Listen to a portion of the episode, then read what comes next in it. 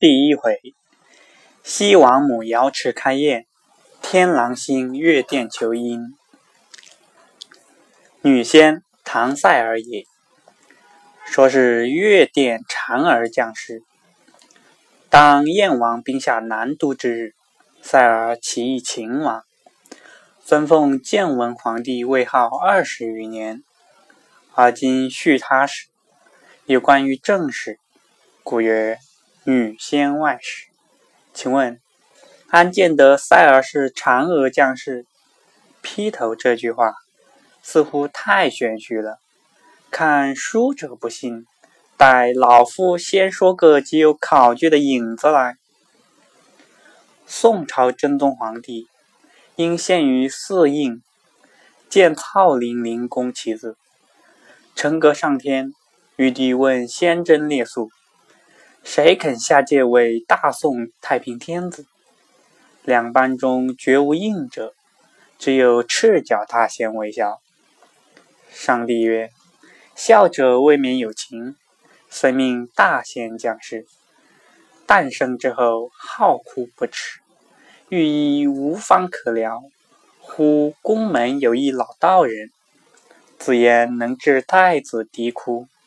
真宗召见看事。”道人抚摸太子之相曰：“莫教，莫教，何似当年莫笑？文有文曲，武有武曲，休哭，休哭。太子就不啼哭，是为仁宗皇帝。此道人乃是长庚星。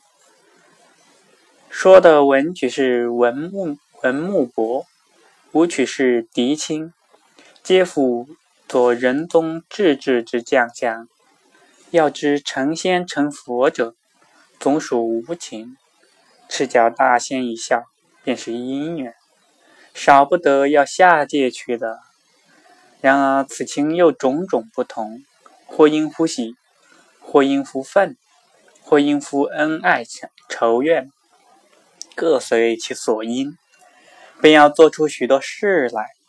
试看古来英雄豪杰、忠臣烈士，如无缘之心无复除，子房之为韩报仇，关神武之讨贼伐曹，张维扬之起兵拒寇，郭汾阳之再造陶氏，岳少保之弑嬴二弟，文丞相之建议秦王，梅而为神圣者。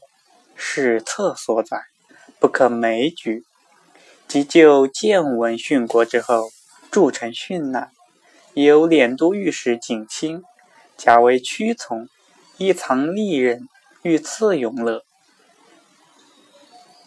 钦天监奏文举行犯帝作圣机，其色赤，而景公侍者匪夷，岂非明念？东伯先生云。其生也有自来，其死也有所为。故生屡自月详，复说为其为。